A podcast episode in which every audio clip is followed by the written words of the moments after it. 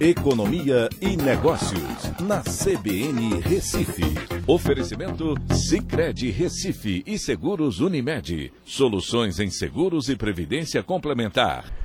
Olá, amigos, tudo bem? No podcast de hoje eu vou falar sobre a inflação do mês de março que acelerou, é, chegando a 6,10% no acumulado de 12 meses e superando o teto da meta para 2021. Vale lembrar que essa inflação é medida pelo IPCA né, e que mostrou uma elevação de 0,93% no mês de março, a maior alta para o mês desde 2015. É, no ano passado, no mês de março, a gente teve uma elevação de 0,07%, muito baixa. Né? E, claro, os principais vilões desse mês foram os combustíveis, com elevação de 11,23%, e o botijão de gás com elevação de 4,98%. Essa é, é, é um, uma preocupação grande que a gente está vivendo. Né? Esse, pico de março foi o maior desde 2015, quando então teve uma elevação de 1,32%.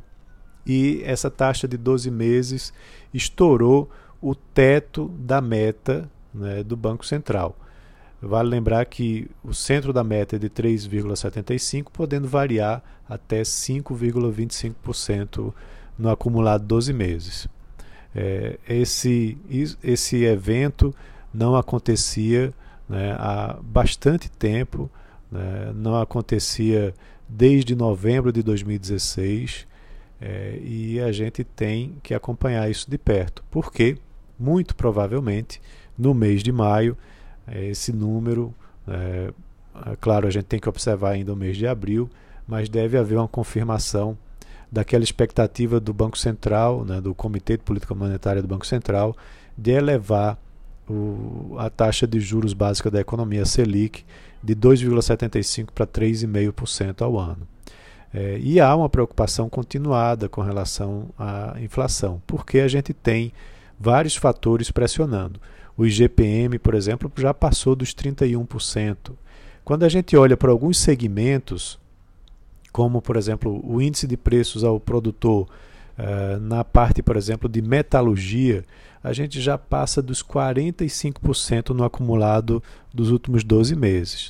Uh, e há uma pressão muito grande né, em relação ao câmbio, em relação ao preço do barril de petróleo. A inflação também está é, muito forte em outros países, está né, tá dando sinais lá na China também.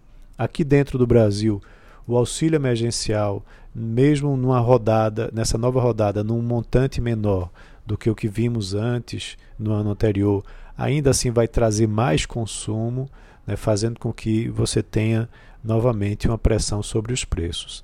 É, então, uh, temos que ver como que isso se resolve. Talvez a elevação da taxa de juros não exerça uma força tão grande assim, né? e, e, a pandemia está trazendo né, esse impacto importante no setor uh, industrial que pode sim ser traduzido aí uh, para uma elevação de preços também a nível de PCA.